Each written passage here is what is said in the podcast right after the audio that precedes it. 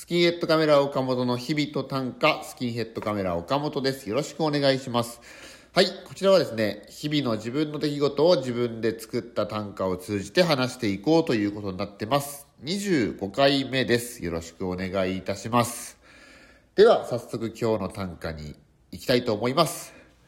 直視とかできないほどに確実に花束みたいな恋をしていた。直視とかできないほどに確実に花束みたいな恋をしていた。はい。えー、っと、これは2日前なんですけど、かな？映画花束みたいな恋をしたをちょっと遅ればせながら見てきまして、ちょっとまあ感想というか、感想というほどじゃないですけど、見た感じをちょっと喋ろうと思うんですけど、まあ基本的にはもうベースは良かったという、今からね、こういろいろしゃ、まあ、喋らせてもらって、なんか口調が、とか使う言葉が悪くなって、あれかもしん、なるかもしれないですけど、ベースはやっぱ良かったっていう、いい、好きな良かった映画だったよっていうことを、まあベ、がベースなんですけど、いやー、甘、甘々でしたね。これは、僕が恋愛映画、恋愛に特化したもの、映画もドラマも、あんまり見ないから、これが普通なのかどうかわかんないですけど、こう、甘々でしたね。どうですか？まあ見てない方、見た方いらっしゃると思うんですけど、甘々でね、やっぱりこう、恥ずかしくて、いや、何を恥ずかしがることもないんですけど、恥ずかしくて、やっぱ見て、見てられないというか、こううわーっていうところがすごいですね、こう。こうカラオケの、まあ、見た方見てない方は何回も言います言うと思うんですけどカラオケのシーンとかこうドライヤーのシーンとかドライヤーのシーンは甘いですねこうもうね甘いいや甘いしか言ってないですけどあとも焼きそばパンをまあ一緒に食べるとかっていうシーンもあるんですけどこれ恋愛映画っていうのはこんなにも甘いんですか？これは。これを僕が見てない見てこなかったからこうなのかなっていう。そんでまあこういうことをよくやるとなんかひがみっぽく美男美女だからひがみっていうかなんか評論みたいので美男美女だから成立するんだ。あれがあんまり顔があちょっとあれだったらとかって言うんですけど、まあ、それはまああるとしてやっぱそれよりもやっぱ演技力ですね。あの演技力。でもあの有村架純さんと菅田将暉さんやっぱりこうすごい僕は演技のことは分かんないですけどすごい方ですごい方だと思うんですけどあの2人がやってもやっぱりうわってちょっと恥ずかしくね僕なんてなるくらいですからねあれがもうともっとあれなダメな人がやるともっとダメなんだなと思うんですけど。いやーとにかく甘いと。あとはストーリーとしてはやっぱ王道だと思うんですよね。その結局2時間の中でそんなにや変なことは起きないしこうラブストーリーというものを見てきてはいないけどラブストーリーというものを王道をこうずっと走っていくような映画だと思うんですけど、まあ、見た理由が、まあ、脚本の坂本雄二さんが僕まあ好きでそんでそのそれで見たんですけどそのやっぱ坂本雄二さんらしさみたいのはやっぱり合間に見えるしまず開始10秒始まった時にあ坂本雄二だなっていう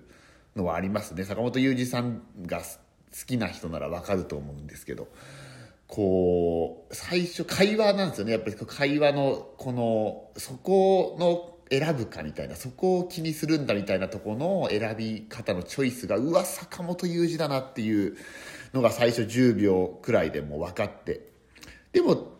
道中っていうか中身はね結構独白モノローグみたいのも結構多くてその会話がそんなに多くなかったり多くないわけじゃないですけど結構独白の部分も多いんでなんか存分に会話っていう感じじゃないんですけどやっぱ会話のとこは結構節々に坂本雄二っ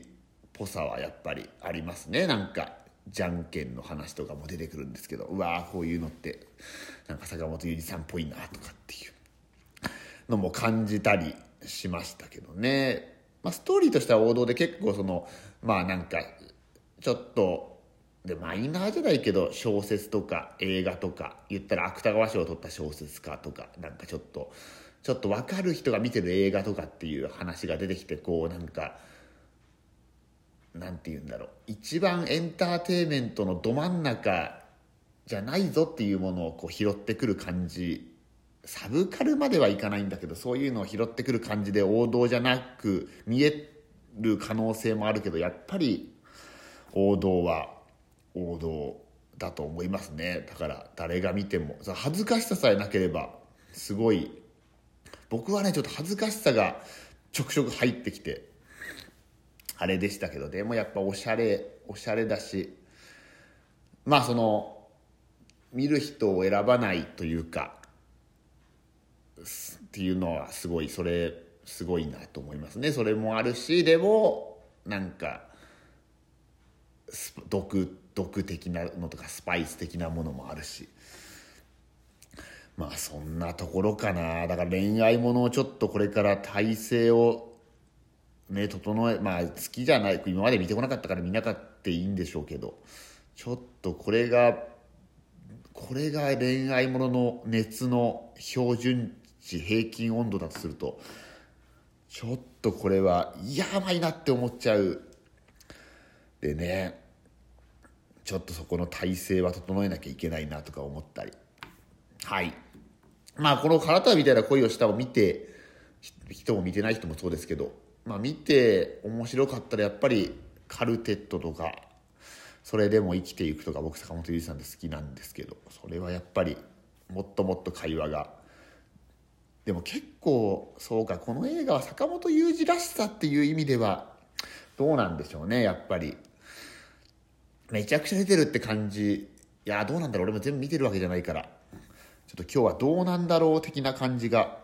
の話になっちゃいましたけど。なんか中身がふわふわして何を言ってんだかいまいちみたいな感じになっちゃいましたけど。まあでもおしゃれで結構見た見終わった後は芝居やりたいなって思いましたね。僕芝居を3回くらいやったんですけどいやこういうの作りたいなとか。ね。なんかお芝居をやりたくなりましたね。はい。ではこんなとこですかね、えー、直視とかできないほどに確実に花束みたいな恋をしていた。花束みたいな恋をしてましたねあの2人は、うん、間違いない。はい。あとえー、単価関係で言うと今回今週は2月22日の読売新聞の読売花壇の俵真知さんの線に掲載していただきました。はいありがとうございます。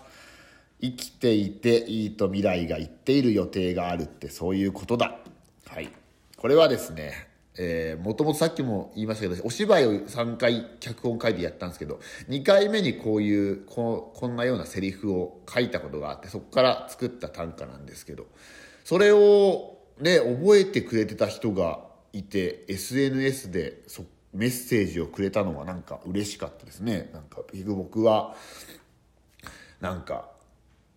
いい発想というか、そういう発想があったら、お芝居でも短歌でも漫才でも何でも使えるもんは使おうと思う人なんで結構そういうとこリンクして自分だけしか分かってないと思思ってたんですけどなんか覚えてくれてねそういうことを言ってくれた人もいてありがたかったですね。読売花壇は4回目でございます。なんか聞いたらやっぱ新聞がすごい多くて結構な倍率らしいんでこのペースでまあもちろんこの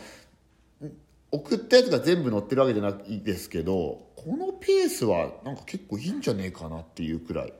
いいペースで乗らせていただいてますね。読売花壇の俵町さんとかすごい乗らせていただいてるんですけど新聞はもう一個日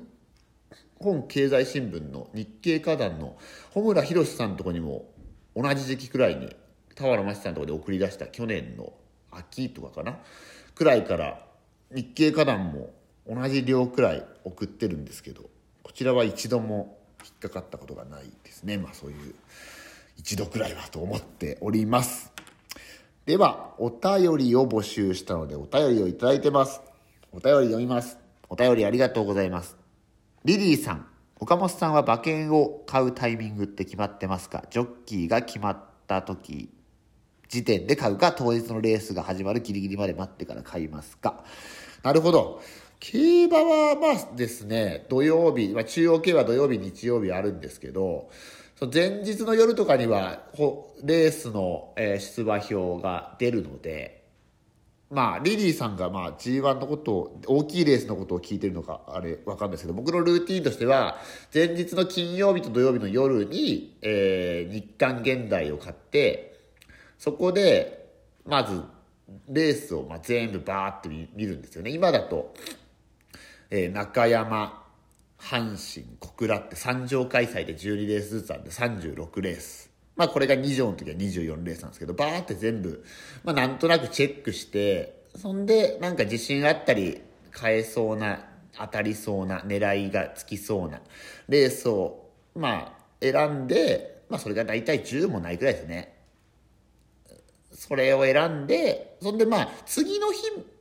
レースとかを見れるタイミングがあれば、直前のパドックとかオッズとかまで引っ張りますけど、